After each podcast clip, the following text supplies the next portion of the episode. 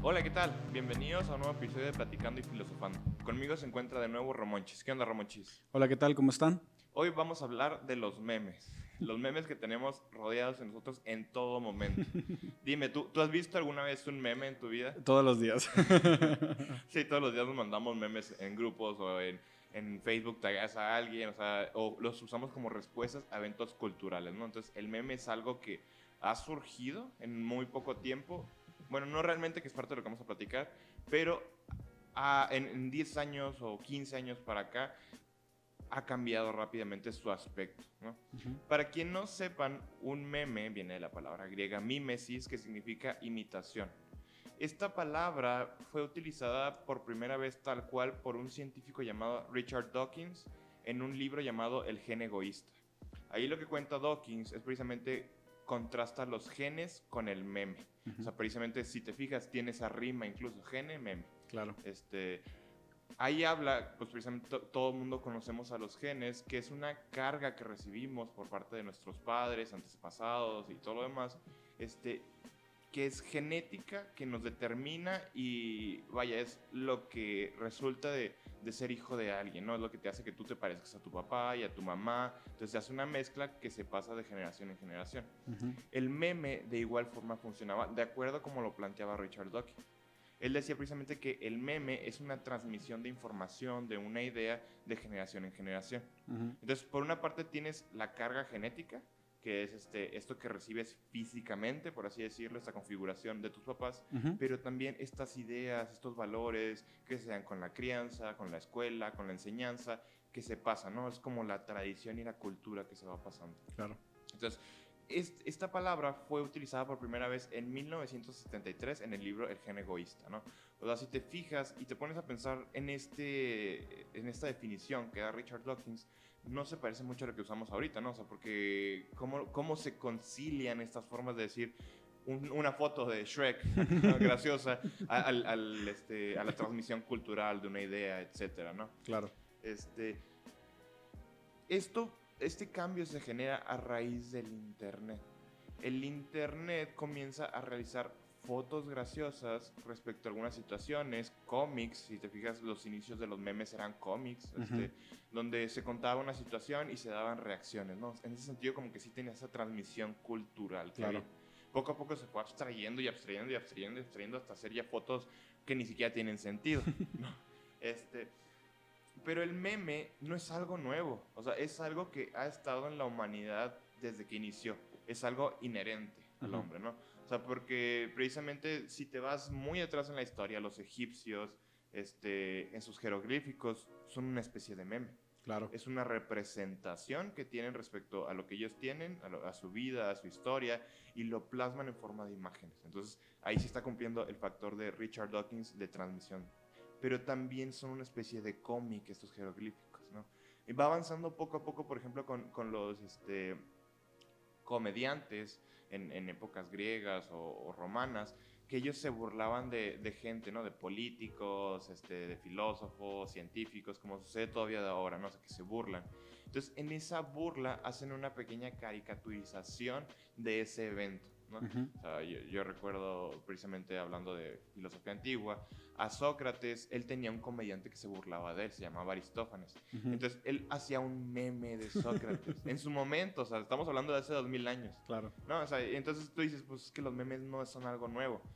El internet los cambió por la forma en la que se transmiten con mucha rapidez, la forma en la que se hacen, este, y ya se co- convirtió en su propio fenómeno. Claro.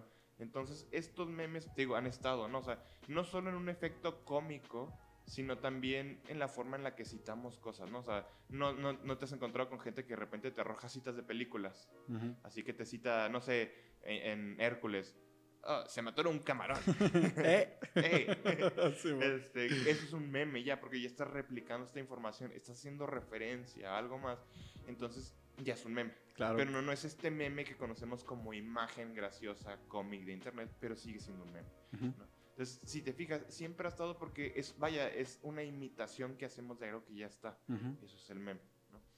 Entonces, vamos un, un poquito ahora a nuestro mundo actual y hablar de los memes como tal, ¿no? O sea, ya vemos que ya son algo en específico. O sea, ya no son citas, este, sino son imágenes, son videos, incluso canciones, que tienen un fin cómico muchas veces, aunque también hay memes tristes. Hay memes o sea, de otros tipos, pero la principal función de los memes es burla, es una referencia, es buscar dar risa. Es como parodia. Ajá, es como una parodia. Ok. Entonces, estos memes surgieron más o menos como 2005, Sí, más o menos. este, con estas típicas imágenes de que tienes un gato y luego te pone, puedo comer hamburguesa, ¿no? o el estilo, o sea, que realmente era algo, un fin gracioso y después fue evolucionando a los cómics, ¿no? Sí, yo pienso, bueno, yo pienso que cuando el meme, digamos, moderno, entró, este, en- o sea, empezó a jugar un rol dentro de la sociedad, yo pienso que fue las caras que salían en Nine Gag, las caras y las expresiones, porque a, a fin de cuentas, pues eso es lo que, no sé, X descripción y ponían a alguien enojado. Entonces, de cierta manera, pues es esa representación, ¿no? De un sentimiento, de alguna situación actual. Y era este punch de, de unos dibujos horripilantes. De y- palos, así. Sí, y, y cada vez fueron metiendo más, como por ejemplo el de Jackie Chan que estaba así, o el del, el del basquetbolista chino, o cosas así. Este, entonces yo pienso que sí, más o menos fue como 2005, 2007, Sí. por ahí. Ajá, y que mm, tú dices bien, o sea, eran caricaturas, pero también eran fotos de películas, eran escenas icónicas que les daban una nueva referencia, un nuevo sentido, una nueva representación, ¿no? Está típico del Señor de los Anillos que sale Boromir, que sale así, ¿no? O sea, Claro, por ejemplo el de You Shall Not Pass, o ajá, cosas o sea, así. son escenas icónicas, pero agarran ese aspecto y lo recontextualizan. Lo, lo modifican en una, exactamente, lo, lo, lo ponen en un escenario que aplica y es como, no sé, eh, algo que se me ocurre es cuando quieres entrar a un antro y llega el cadenero y pones abajo el meme de You Shall Not Pass. Ajá, entonces son ajá, para resaltar aspectos de la vida, pero es algo completamente diferente, es, es claro, maravilloso, ¿no? claro. Este, entonces, estos memes empezaron a volverse autorreferenciales. Que es lo que suele suceder muchas veces con el arte, ¿no? O sea, con la poesía, este, Lope de Vega fue uno de los grandes que este, fue autorreferencial, que dice, ah, este, estoy haciendo mi poema y estamos en el verso tal, que rima con tal, y o sea, así mismo se voltea a ver como poeta. Tienes el cuadro de Velázquez, Las Meninas, que es precisamente Velázquez, es un cuadro de la perspectiva de un pintor pintando gente, pero en Ujú. realidad es eso, es un autorreferencia, ¿no? En la música hay autorreferencia, en el cine autorreferencia, por ejemplo, el, romper la cuarta pared, cuando voltean a ver la cámara, se burlan. Típico en Deadpool. En Deadpool, ajá, que, Un buen ejemplo. Ajá, que, que es una especie de meme en ese sentido, ¿no? Ujú. Entonces, los memes voltearon a verse a sí mismos, ¿no? Ujú. Entonces, bajo ese sentido, se empezaban a autocriticar, Sí. ¿no? Entonces, se empezó a generar una jerarquización, una jerarquía más bien respecto a los memes. Entonces, estos de los cómics fueron los primeros en empezar a ser criticados por los memes mismos, ¿no? Claro. Entonces, esta crítica, esta sátira, esta autorreferencia, este meme del meme, o sea, porque eso fue lo que sucedió, dio lugar a lo que fue conocido como el dank meme.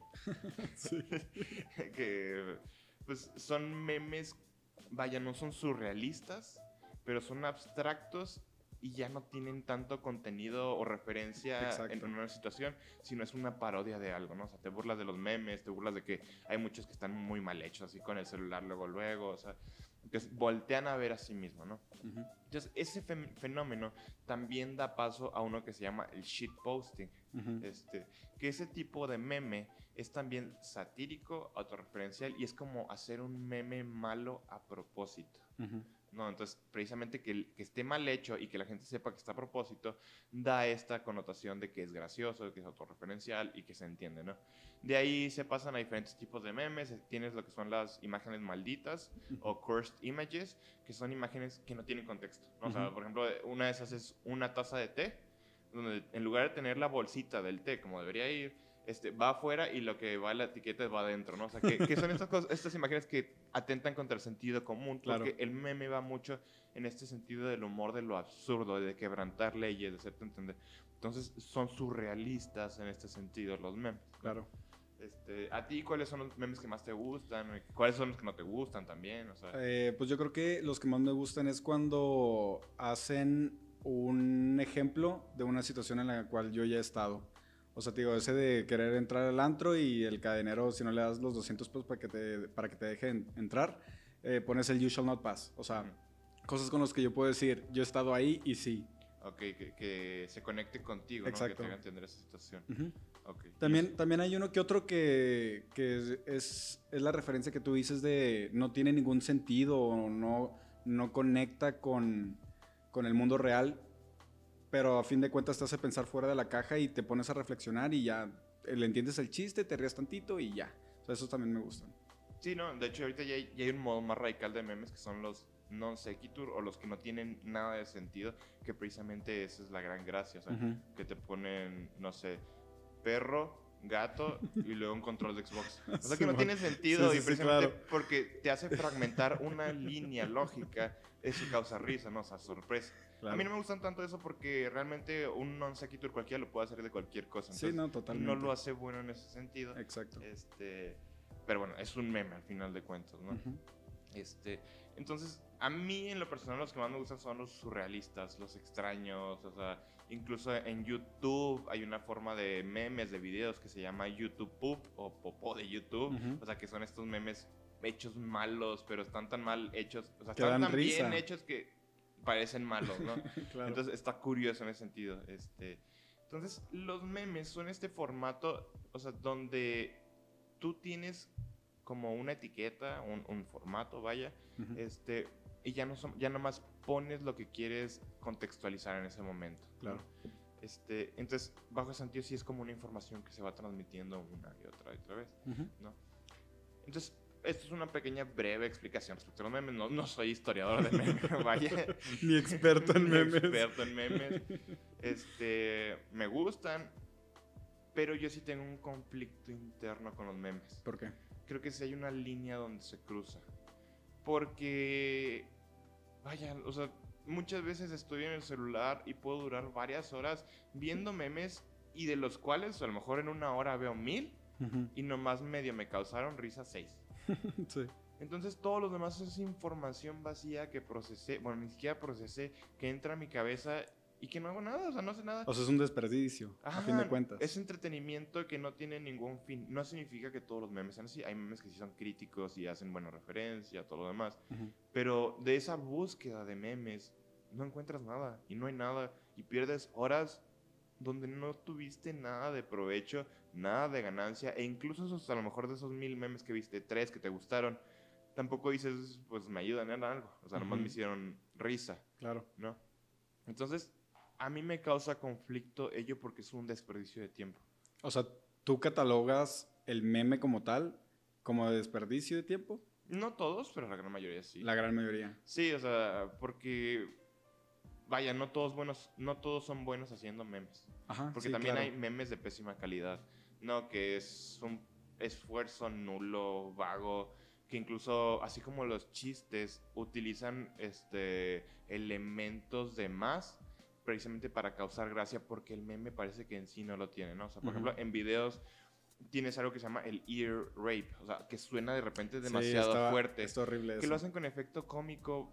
Pero vaya, pues si tú tienes algo que ya da risa, déjalo que eso es solo de risa. ¿Para qué le das un añadido, un plus que lo único que hace es quebrantar y arruinarlo, ¿no? ¿Sabes, ¿Sabes yo qué tipo de meme odiaba? El que eh, decía algo así como es, em, espera al final o final inesperado o algo así. Y el último eran los famosos gemidos que Ah. retumbaban en todas las paredes. Entonces, estabas en una comida familiar, estabas en donde estuvieses en un lugar público y sonaba. Pues todos, o sea, al principio todos te empezaban a ver raro, pero Sí. luego ya se creó este meme Sí, ya todo el mundo sabía que... donde, exactamente donde, ay, cayó, ca- cayó otra vez, o pobre chavo, cayó en, ¿sabes? Entonces, este, incluso sale, creo que un senador, un diputado en un video. Ah, sí, sí, donde- varias veces así de, de- de senadores famosos que empiezan los gemidos a mitad de...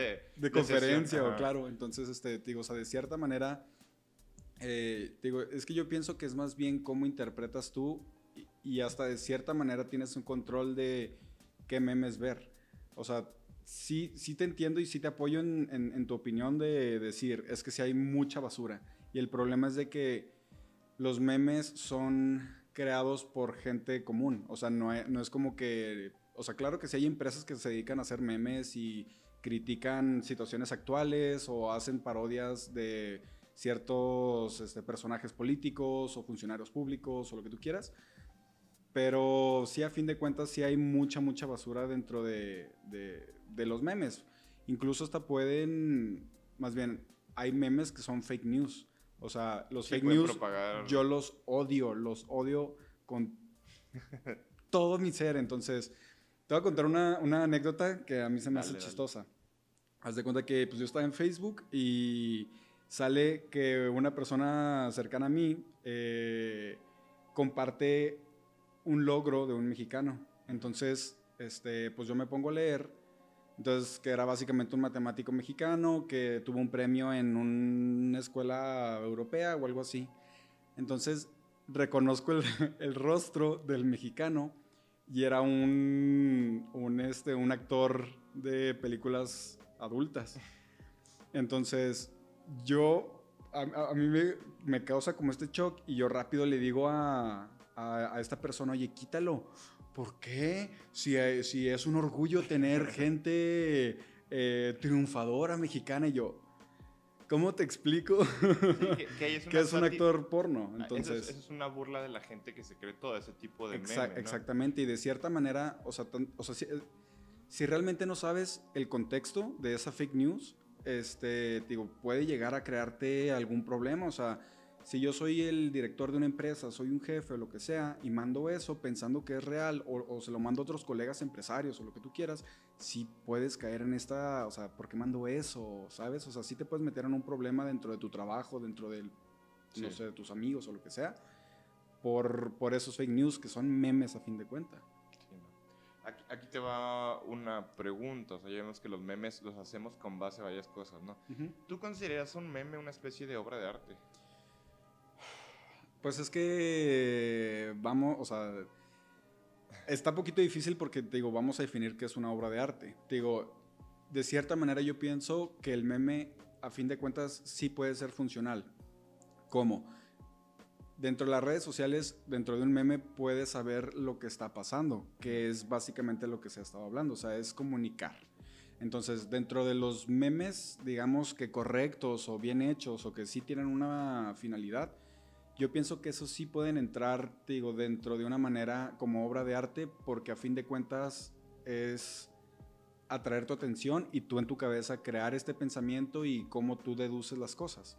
Entonces, si por ejemplo hacen un meme de AMLO que porque le hicieron una pregunta muy importante y el vato empieza a hablar del béisbol y que hace mucho que no juega béisbol y cosas así y haces un meme, pues a fin de cuentas te, el, creador del meme le está haciendo o, está mandando el mensaje de, oye, tenemos un, presidente, dijeras tú, es que ay, es un político acá X, no, es el presidente, es el que representa, entre comillas, a México y no sabe responder respuestas, no sabe eh, cómo conllevar una, una, plática o no sabe cómo, cómo justificar sus actos, o sea, ya estamos tan mal que el viejito empieza a dilucidar y entrar en su etapa senil y empieza a decir puras tonterías. Y todos es como, ay, bueno, no me contestó, me voy a sentar. O sea, no, espérate, o sea, vamos a abordar el tema de por qué un presidente no puede responder una pregunta importante acerca de X tema. Entonces, digo, a fin de cuentas, un meme sí puede dar el hook para que la sociedad piense y recapacite de lo que está pasando. Pero, digo, a fin de cuentas, como dices tú, o sea, tenemos mil memes y uno viste así. O sea, hay uno bueno dentro de los mil. Entonces, ah, contestando tu pregunta, yo pienso que sí, sí puede ser una obra de arte, pero entra en cómo interpretas tú una obra de arte o, o cómo se puede analizar. Por ejemplo, yo, yo, te hago la pregunta a ti. Yo diría que sí es y, no queda fuera, porque es algo hecho por el ser humano. Pero el meme también tiene diferentes corrientes de arte, así como la pintura o como el arte en sí. Básicamente, de lo que yo veo bajo mi perspectiva, el arte se mueve en tres ámbitos. Uno de ellos es el entretenimiento, nomás buscar entretener, como una película hollywoodense. Otra es el, provocar el pensamiento, la reflexión, que a lo mejor puede ser una película de cine de arte que, que toque temas filosóficos, como el séptimo sello.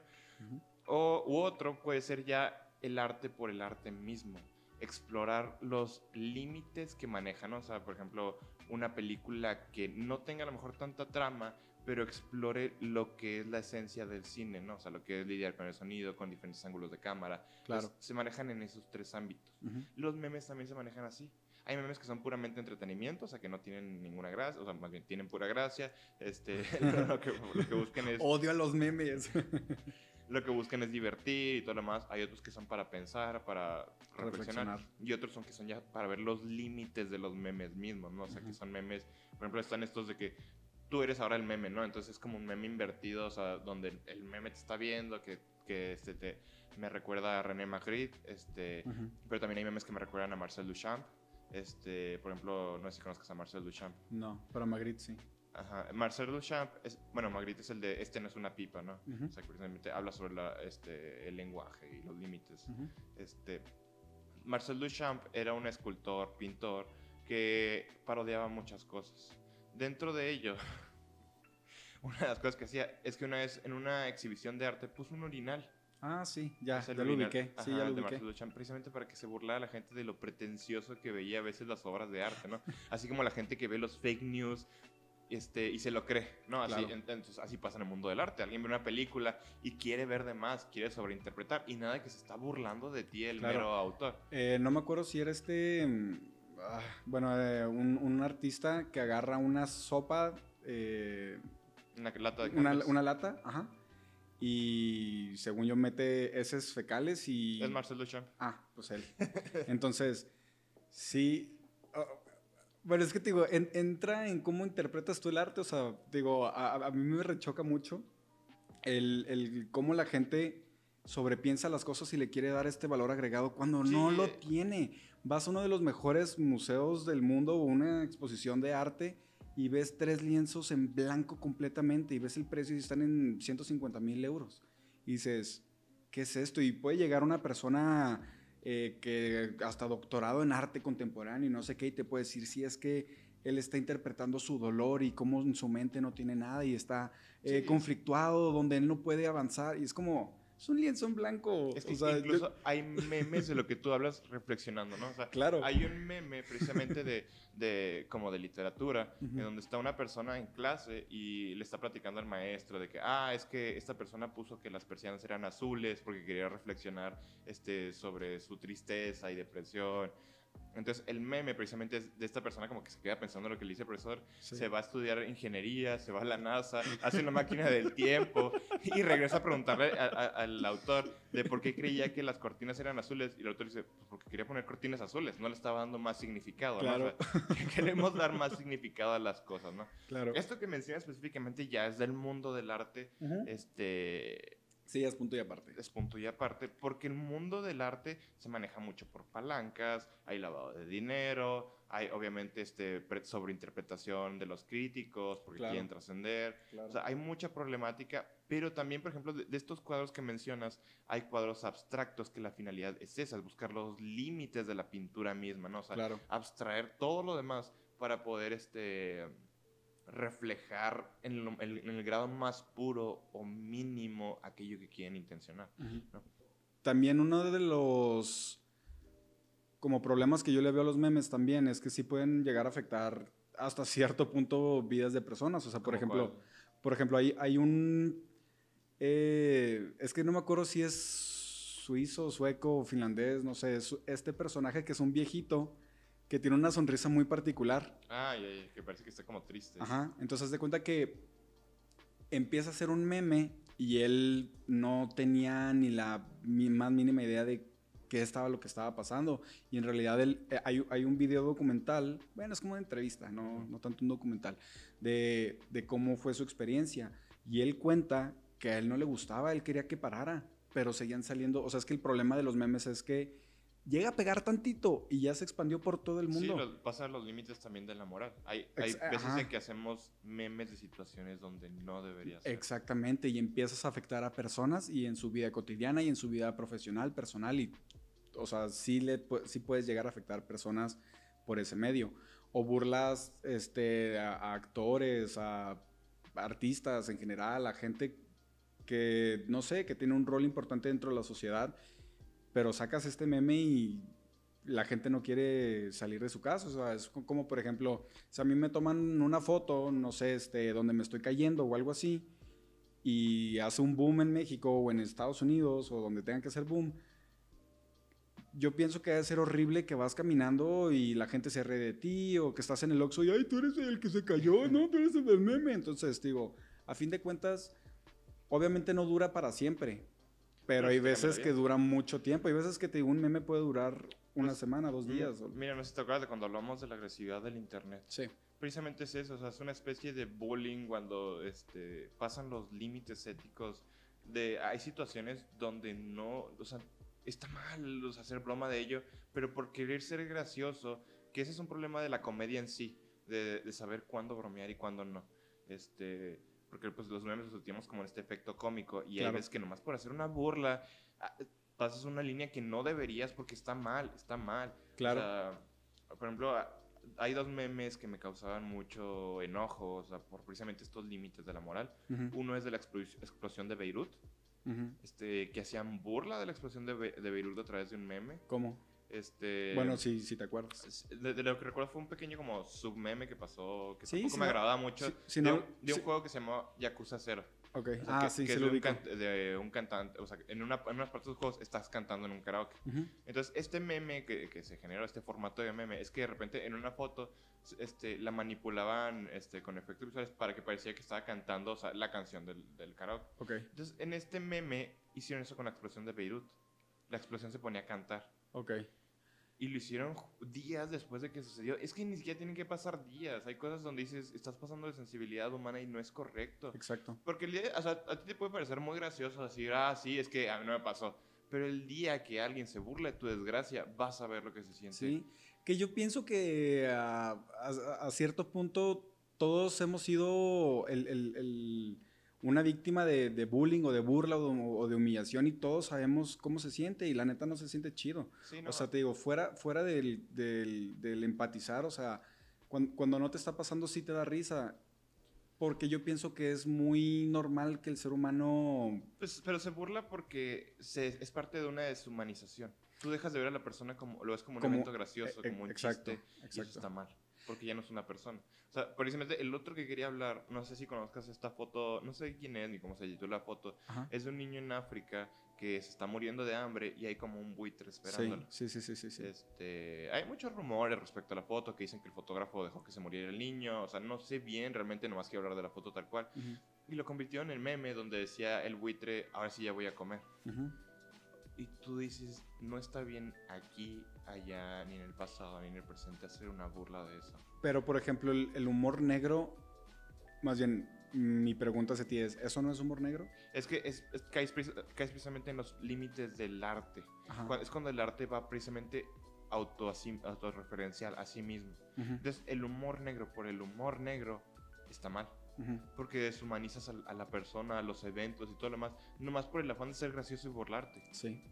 Entonces, es el problema del humor negro. O sea, que es, o sea, lo podemos hablar si quieres ya más a profundidad en otro tema. Sí, sí, sí. Este. Caray, que no, no sé a veces si, está, si es correcto en sí o no el humor negro, ¿no? O sea, porque son situaciones críticas donde nos burlamos, ¿no? O sea. Sí, es que es burla de la desgracia ajena, básicamente. Sí, este monstruosa, ¿no? Entonces, no sé si realmente sean correctos o no. O sea, me dejas pensando, yo creo que a lo mejor lo podemos platicar bien en una... y sería más, más específico. Ajá, del humor negro, porque eh, pues son los límites de la moral. O sea, ¿por qué te vas a burlar de una desgracia así? Si a ti te pasara eso, no te gustaría, te enojarías y todo lo demás. Entonces, ¿por qué lo haces? ¿Por qué deshumanizas ese evento? ¿Por qué crees que que es gracioso hacer una burla de ello, ¿no? Del sufrimiento de la gente. Es que ah, como que el primer pensamiento que a mí me pasa es porque a mí no me pasó, básicamente. Pues sí, tiene razón en eso porque en la teoría del humor, o sea, es que vamos a aclararlo bien en, su momento. Sí, claro. Más lo voy a adelantar un poquito, pero el, el, humor o la teoría del humor dice que básicamente nos dan risa por tres situaciones. Una de ellas es porque es absurdo, o sea, porque tenemos una, una imagen en nuestra mente y esperamos algo y no sucede. O sea, por ejemplo, es muy común en las caricaturas que va caminando, por ejemplo, el conejo Box Bunny en un precipicio y en lugar de caerse sigue caminando. Entonces es un absurdo que no esperas y te causa risa. Claro. Otro de ello es este como la burla, como la crítica, como la sátira, este, donde buscas contradicciones, el absurdo, este, entonces pues ahí te burlas precisamente de que alguien no tuvo sentido. Claro. Y la otra es el enajenamiento porque tú te verías identificado en esa situación. Es como la risa nerviosa, Claro. que es para liberar tensión. Ujú. ¿no? Entonces, en esa situación, por ejemplo, cuando tú, te, cuando tú ves a alguien caerse, no necesariamente es porque te parece gracioso, sino porque tú te ves en esa situación y muestras alivio que no eres esa persona. Ujú. Entonces, es ese distanciamiento. Sí. ¿no? Entonces, Sí, si sí, quieres sí. lo platicamos ya bien en, en su momento, el humor y el humor negro. Digo, bueno, yo pienso que conectando ambos puntos, o sea, de lo que estás hablando tú acerca del humor negro, entra de cierta manera en los memes y de cierta manera, digo, se aplica en, en- en esas situaciones, digo, o sea, es una desgracia completamente horrible porque entran muchos problemas para las personas y, digo, no, o, sea, obviamente no te debes de burlar, pero por lo mismo de que no entiendes o no te ha pasado, no le das esa seriedad, no, no piensas que es tan grave y dices, ay, pues explotó y pues pobrecitos, pero no sabes la, o sea, la inmensa explosión que afectó casas, o sea, casas se derrumbaron, este, contaminación, gente herida, gente muerta, gente... Y, y yo pienso que, que nos causa gracia porque no, la- la- o sea, normalmente Porque no quieres procesarlo. A lo Exact- mejor te exactamente, porque ver no- la situación como es. Ajá, exactamente. O sea, no lo puedes dimensionar. Entonces, como no lo puedes dimensionar, no lo entiendes. Por ende, yo pienso que por eso, o sea, dices, ay, no, qué feo, pero, ajá, o sea, pusieron el, la cancioncita esta del Yakuza Sí. con la explosión. O sea, te digo, pero es porque no entiendes realmente. Que me acabas de dar otra idea. O sea, que tiene que ver precisamente del humor y la teoría de lo sublime. Lo sublime es un mecanismo de defensa. Bueno, no es un mecanismo. Lo sublime es algo en sí, pero Ujú. también es un mecanismo de defensa. Este, había dos filósofos, tanto Kant como Burke, que hablan sobre la estética y todo lo demás. Y hablan que el sublime es una reacción psicológica que tenemos ante situaciones que nos sobrepasan. Ujú. Entonces, eh, Burke lo describe físicamente, que por ejemplo tú estás en un tsunami y estás chiquito y viene el tsunami, entonces te va a sobredimensionar. Entonces tú sabes que es algo que está por encima de ti. Entonces tu mente, como una reacción, como mecanismo de defensa, hace la situación de menos. Ujú. Se burla, la elimina, la, la hace menos, o sea, porque físicamente no puede, pero mentalmente sí la puede hacer de menos. Claro. Entonces con ello ya puedes sobrellevar la situación. Ujú. O sea, algo así más o menos va, o sea, todavía lo tengo, pues son pues, lluvia de ideas que me está Sí, sí, sí. atormentando, gracias, ya no me vas a dejar dormir. Este,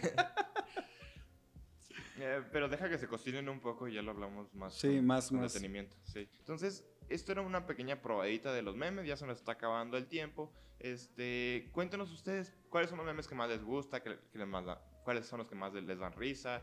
Para ustedes, ¿qué es la esencia de un meme? O sea, ¿qué es lo que tiene que tener un meme para que sea un meme? Este, ¿Cómo los ven? ¿Que son buenos, son malos, una pérdida de información? Y platícanos en los comentarios qué opinan. Sí, mándenos todos sus memes favoritos. Ahí, ahí nosotros, este, Nosotros también les compartiríamos en los comentarios algunos de los memes que tenemos. que son bastante buenos. Este, y pues ya se nos acabó el tiempo, ¿no? ¿no? Gracias por acompañarnos y los esperamos a la próxima. Hasta luego.